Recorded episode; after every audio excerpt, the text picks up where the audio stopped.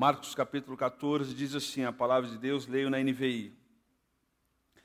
Faltava apenas dois dias para a Páscoa e para a festa dos pães sem fermento.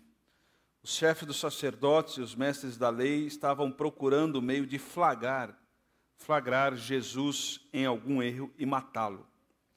Mas diziam: não durante a festa, para que não haja tumulto entre o povo. Estando Jesus em Betânia, reclinado à mesa na, sua, na casa de um homem conhecido como Simão o leproso, aproximou-se dele certa mulher com um frasco de alabastro, contendo um perfume muito caro, feito de nardo puro. Ela quebrou o frasco e derramou o perfume sobre a cabeça de Jesus. Alguns dos presentes começaram a dizer uns aos outros, indignados: Por que esse desperdício de perfume? Ele poderia ser vendido por 300 denários e o dinheiro ser dado aos pobres. E a repreendiam severamente. Deixem em paz, disse Jesus, porque a estão perturbando. Ela praticou uma boa ação para comigo pois os pobres vocês sempre terão com vocês e poderão ajudá-los sempre que o desejarem. Mas a mim vocês nem sempre terão. Ela fez o que pôde, derramou o perfume em meu corpo antecipadamente, preparando para o sepultamento.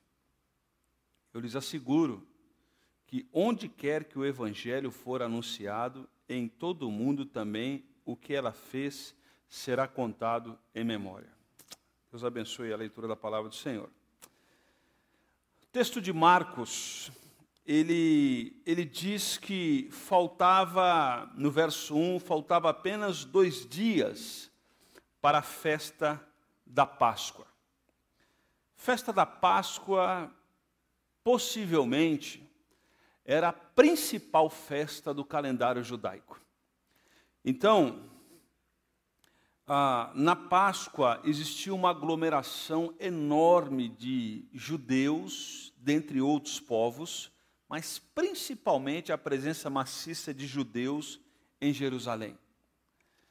E o verso 2 diz que as autoridades daquela época, essas autoridades são autoridades romanas, não são autoridades judaicas. As autoridades romanas, eles estavam tramando. Deixa eu fazer uma correção. As autoridades romanas e as autoridades religiosas judaicas, os mestres e os escribas. Eles estavam unidos, eles nunca, eles nunca se uniam, mas de repente eles se uniram. E o propósito deles era pegar Jesus em alguma falha ah, e armar uma cilada para matar Jesus. É isso que está acontecendo. E o povo judeu, ele está descendo ah, para Jerusalém para celebrar a Páscoa. E como toda festa religiosa, ela perde o foco e ela se torna comércio. Acontecia isso nessa época também. Lembra que a Páscoa eles estão se referindo ao Êxodo, a saída do povo do Egito, aonde de maneira fenomenal o Senhor derrota as dez principais divindades egípcias e tira o povo do Egito com mão poderosa, o texto diz. Lembra que as dez pragas do Egito eram divindade para os egípcios. Os egípcios tinham o hábito de adorar o piolho. A gente, no passado, tinha o hábito de tê-los. Mas os egípcios tinham o hábito de adorá-los. Os egípcios tinham o hábito de adorar os gafanhotos que não chegaram por aqui. Graças a Deus. Mas a principal divindade dos egípcios eram os primogênitos. Os primogênitos de cada família era uma, era uma espécie de Deus dentro da casa. Ah, porque eu não nasci egípcio. Mas o, o primogênito era uma, especial, uma espécie de divindade. E na Páscoa, a palavra Páscoa, literalmente, ela vai representar passar por cima, preservando o que está debaixo, uma passagem. Naquela noite tenebrosa no Egito, o anjo do, do Senhor passa, e a casa onde não tinha marca de sangue no umbral da porta, o anjo vai passar e vai ferir com morte todo o primogênito. Imagina o choro, o pranto no Egito, naquele dia, naquela noite, naquela data específica. E aquilo foi capaz, só aquilo foi capaz de quebrantar o coração de Faraó. E Faraó deixa o povo sair. Então nós temos a expressão êxodo, que significa saída. O povo sai. Então, quando o povo judeu se reunia, ele se reunia para comemorar esse dia. E eles narravam tudo o que acontecia, cantavam, lembravam de tudo o que acontecia. Coincidentemente, plano de Deus, nessa mesma época dessa festa, o nosso Senhor Jesus Cristo vai entregar a sua vida. E ele vai ser a nossa nova Páscoa. Ele vai ser de novo, ele vai ser essa nova referência dessa data. E nessa data, relembrando todo esse clima que está acontecendo em Jerusalém, uma mulher comete um ato de loucura. Um ato de loucura.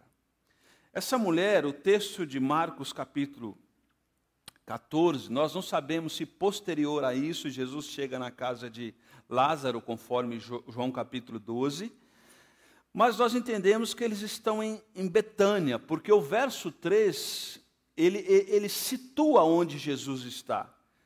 Existe a festa em Jerusalém e Jesus está em Betânia. Estando Jesus em Betânia, Jesus cumpre o ritual de reclinar a cabeça e, e Jesus está na casa de um homem que foi curado, mas as pessoas continuam o taxando pelos seus defeitos e não pelas suas virtudes. Jesus está na casa de um homem chamado Simão o leproso. Esse homem, no verso 3, possivelmente ele já tinha sido curado da lepra. Porque se ele não tivesse sido curado da lepra, era pouco provável que Jesus estaria na casa dele e outras pessoas estariam, porque o leproso vivia isolado. E quando ele ia participar de alguma coisa na comunidade, ele precisava andar com um sino no pescoço. E aquele sino balançava e era um sinal que estava passando um leproso e as pessoas tinham que abrir caminho e ninguém podia chegar perto porque era alguém extremamente, abre aspas, naquela cultura nojento. Jesus está na casa desse cara que passou por isso e foi curado da sua lepra. Preste atenção que em Marcos capítulo 14, Jesus narra duas pessoas que eram a escória da sociedade naquela cultura: um leproso e uma mulher. A sociedade daquela época ela via a mulher simplesmente como objeto de procriação e prazer, inclusive na cultura dos escribas judaicos. E Jesus vai romper com isso e dar dignidade àquela que é também imagem e semelhança de Deus. E essa mulher, ela faz algo extremamente chocante para alguns dos homens que andavam com Jesus. No verso 4 de Marcos, capítulo 14, diz que aquela mulher, ela tinha um vaso de perfume, um vaso de alabastro. Alabastro era uma pedra, uma pedra. E aquele perfume era nardo. Eu não entendo muito bem de perfume. Eu não tenho percepção nenhuma para isso. Mas diz a história que aquele perfume nardo, ele não era produzido na, na região de Israel. Possivelmente esse perfume vinha da região das cordilheiras do Himalaia. Esse perfume era nada mais, nada menos do que 300 denários. 300 denários era 300 dias de trabalho braçal de qualquer homem naquela época. Ela juntou as economias de um ano. E possivelmente, de acordo com a cultura daquela época, essa mulher, ela estava guardando esse perfume para o dia das suas núpcias. Era normal nessa época a mulher guardar as suas economias em perfume para que pudesse usar no dia das suas núpcias. E essa mulher, num ato, na nossa percepção de loucura, ela faz o que fez está no texto. A partir disso, nós podemos tirar algumas aplicações para a nossa vida. Essa mulher, ela ama ao Senhor e ela demonstra amor ao Senhor sem medo do que os outros vão dizer. Eu queria dizer para você nessa noite que há muito tempo nós vivemos numa época em que, se nós estivermos preocupados com o que os outros vão dizer ao nosso respeito, porque nós servirmos a Cristo, você não vai servir a Cristo. Há muita gente preocupada com o que os outros estão dizendo ao seu respeito por você manifestar fé em Cristo Jesus. Agora preste atenção nesse texto, nós não temos tempo para esmiuçar, mas o texto diz que quem quem a repreendeu pelo ato não foram as pessoas que não andavam com Jesus. Quem a repreendeu pelo ato foi Judas. E repreendeu com falso moralismo.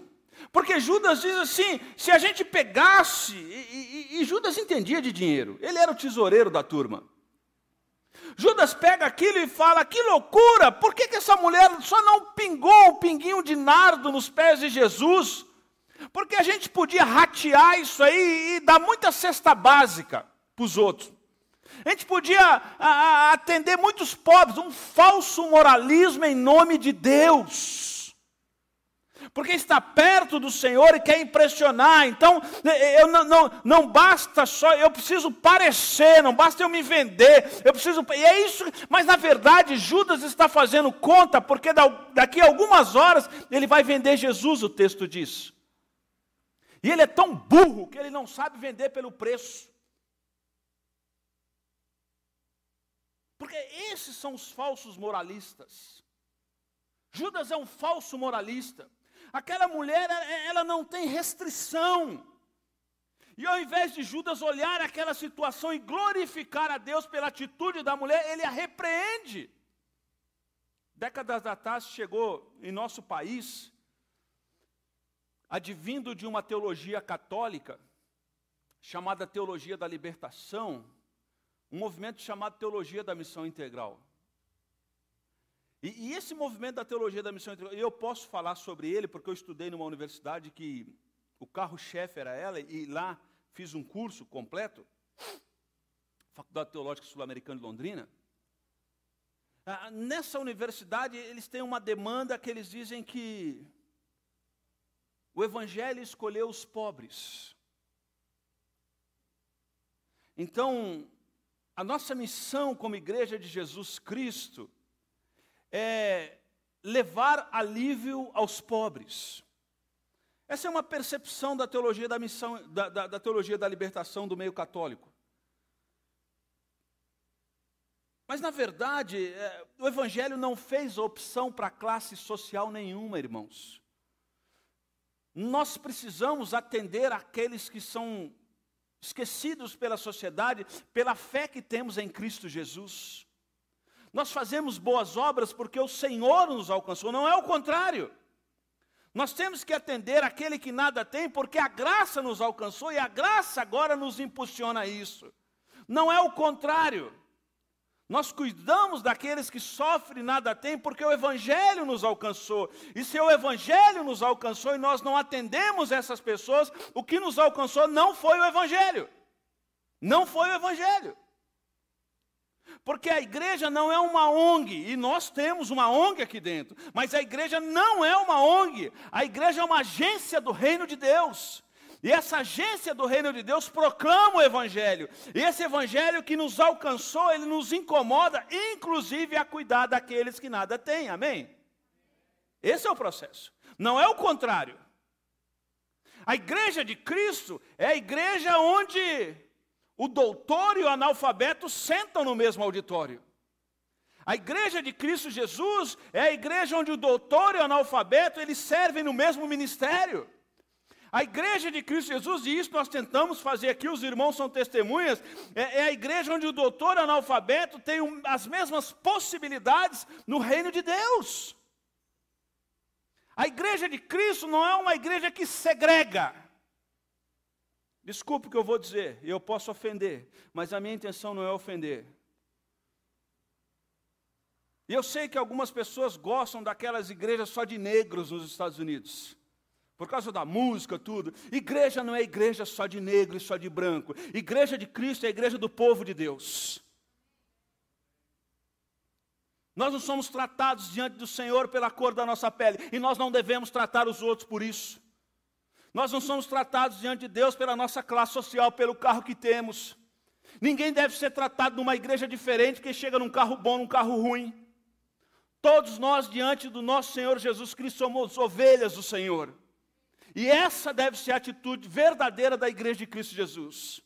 É claro, irmãos, é claro que nós temos afinidade mais com um do que. Eu sei, isso é normal. Mas nós não devemos tratar as pessoas pela sua aparência, ou pela sua posse, ou pela sua capacidade intelectual, porque diante de Cristo, da cruz de Cristo, nós todos somos nivelados. Somos ovelhas do Senhor. E isso precisa partir da igreja, não é do poder público é da igreja. Por isso sou contra igreja de pobre, igreja de rico, igreja de jovem, igreja de antigos. Nós precisamos, a partir da cruz de Cristo, aprender a conviver juntos.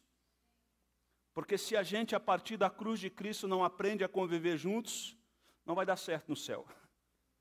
Porque aqui é um treino para aquilo que vai ser no céu. Amém? Judas não entendeu isso. Judas não entendeu isso. Mas, na verdade, o, cora o coração de Judas já estava sendo tomado por Satanás. Perceba que alguém que está andando com Jesus, ouvindo os ensinamentos de Jesus, mas o seu coração já está tomado por Satanás. Aquele que tem ouvidos para ouvir, ouça. Ouça. Nós podemos andar com Jesus. Nós podemos aparentar para os outros que andamos com Jesus. Nós podemos cantar os cânticos que aparentemente impressionam os nossos irmãos e Jesus. Mas o nosso coração pode estar inclinado para outro Deus. Assim estava Judas. Eu tenho um pouco mais, bem pouco mais de duas décadas de pastor. Irmãos, se eu for perder meu tempo para ouvir críticas quanto à vida cristã, a vida de igreja e o avanço do evangelho, nós não vamos dar um passo para frente nós não vamos dar um passo para frente. Meu irmão e minha irmã, nessa noite, continue olhando para Jesus. Amém? Não tire os olhos de Jesus. Quando vier críticas porque você serve a Jesus, peça graça para Deus. Ronaldo Lidório diz que nós não devemos dormir com as críticas. Porque quando a gente dorme com a crítica, aquilo faz mal para a gente. Mas a gente também não deve ignorar a crítica. Então eu quero dar uma dica que eu tenho praticado na minha vida. A primeira coisa que eu faço quando sou criticado, eu paro para avaliar quem está me criticando. Se a vida daquela pessoa exala o nosso Senhor Jesus Cristo, eu ouço as críticas daquela pessoa. Mas sabe o que eu tenho percebido? Que pessoas que amam Jesus e a sua vida exala Jesus Cristo, ele não te critica. Essas pessoas oram por você, sentam com você, falam com você e te abençoam.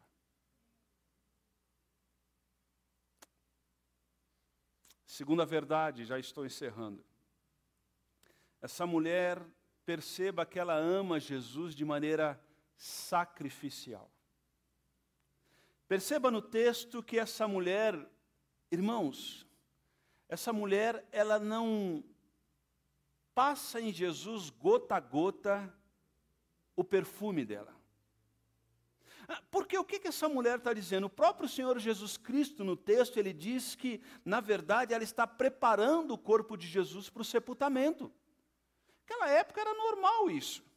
Você antes de enrolar o defunto no pano para colocar na cova, preparava, o, o dava um banho no, no, no defunto de perfume. Isso era normal naquela época. Na verdade, Jesus está dizendo, pra, o que, que Jesus está dizendo aos seus? Está dizendo, eles não vão me pegar, o Império Romano não vai me pegar, pode ficar tranquilo, eu vou entregar. Lembra o que Jesus disse? Ninguém tira a minha vida, pelo contrário, o que, que eu faço? Eu a dou eu a dou, ninguém vai tirar a minha vida, eu vou dar a vida. O que ela está fazendo? Ela, irmãos, olha aqui, essa mulher entendeu a missão de Jesus e os discípulos que estavam do lado não entenderam. Ela entendeu. Ela estava preparando Jesus, preparando Jesus como? Com todos os seus recursos financeiros, economia, e essa mulher ama de maneira louca e sacrificial. Sabe por quê? Ela não bota gota a gota no corpo de Jesus. Ela pega aquela pedra de alabastro, ela pega aquela pedra, olha para Jesus e quebra aquela pedra e derrama em Jesus. E pior, pior, ela é louca, sabe porque ela solta o cabelo. E nenhuma mulher judia naquela época, em sã consciência, soltava o cabelo publicamente. Ela solta o cabelo e lava Jesus. Ela ama Jesus sem restrição. E ela faz por Jesus o que ela pode em vida. Deixa eu atropelar um pouco e dar a outra aplicação. Se você precisa valorizar alguém, elogiar alguém, valorizar alguém, faça isso em vida.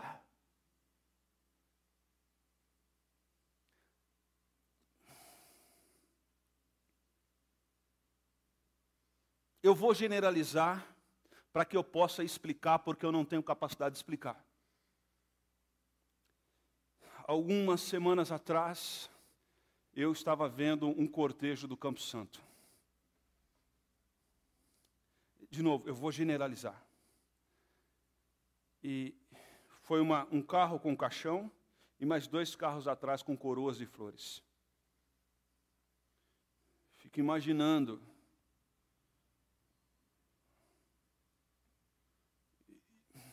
Vou generalizar. E, e lá no fundo eu acho que coroa de flor tem mais a ver com remorso do que com homenagem. Quando eu morrer, se você estiver lá, espero que você vá antes. Pegue o dinheiro da coroa de flor e deposita no dia da oferta missionária dá para missões. Porque eu não quero coroa de flor depois de morto. Não me servirá de nada. Não acrescentará nada na minha vida. Elogie as pessoas. Cuide das pessoas, ame as pessoas enquanto há tempo. O texto de Jesus disse: essa mulher escolheu a boa parte ela ofertou o que ela tinha a Jesus em vida. Em vida. Não me abrace no caixão quando eu estiver morto, pelo amor de Deus. Me abrace quando for liberado e em vida. Ame as pessoas em vida, porque depois não dá mais não dá mais. Ah, se eu tiver. Já era, já, já, já passou, não tem segunda chance. Ah, na outra encarnação. Não vai ter. Não vai ter. Não vai ter. Essa mulher ama sacrificialmente e ela faz o que pode em vida e quando pode está ali. Sabe qual foi o resultado disso? Vou encerrar. Verso 9. Eu lhes asseguro que onde quer que o evangelho for anunciado em todo o mundo, também o que ela fez será contado em memória. Encerro lidando com dois personagens. O primeiro deles é um missionário que dedicou a sua vida ao continente africano, David Livingstone. David Livingstone nasceu em 1813. Ele dedicou a sua vida ao continente africano. Ele implantou igrejas, alcançou povoados, fez uma obra linda na África. Day Livingstone morreu. Se não me falha a memória, em março de 1873. E quando os ingleses foram buscar o corpo de David Livingstone na África, os africanos chegaram e falaram o seguinte: O corpo vocês levam, o coração vai ficar na África. Abriram o tórax de David Livingstone, retiraram o coração, fizeram um mausoléu e enterraram num culto de ações de graça a Deus o coração de David Livingstone. Na capela de Westminster, em Londres, aonde tem os mausoléus dos reis, dos nobres, dos famosos, foi sepultado o corpo de David Livingstone. E lá na África, na lápide do túmulo de David Livingstone, está escrito o seguinte dizer: O corpo está em Londres, mas o coração está em solo africano, porque ele amou a Deus profundamente e nos ensinou o evangelho do nosso Senhor Jesus Cristo. A história dessa mulher impactou gerações. A vida de David Livingstone impactou gerações na África, porque o coração dele estava ali. E se o coração dele estava ali, ele se sacrificou por aquela obra.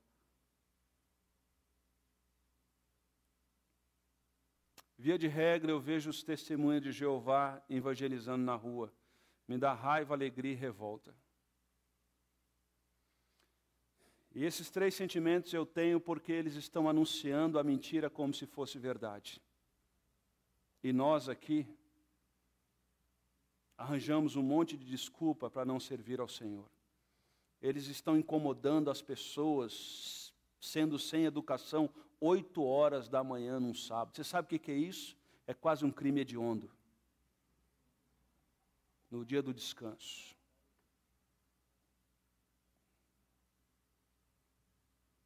Alguém me disse: está muito quente para eu ir na igreja, porque na igreja não tem ar-condicionado. Carro do cara não tem ar-condicionado, a casa do cara não tem ar-condicionado, o serviço do cara não tem ar-condicionado, mas na igreja tem que ter ar-condicionado. Não amamos sacrificialmente, não estamos dispostos a dar uma unha. Sabe qual o resultado?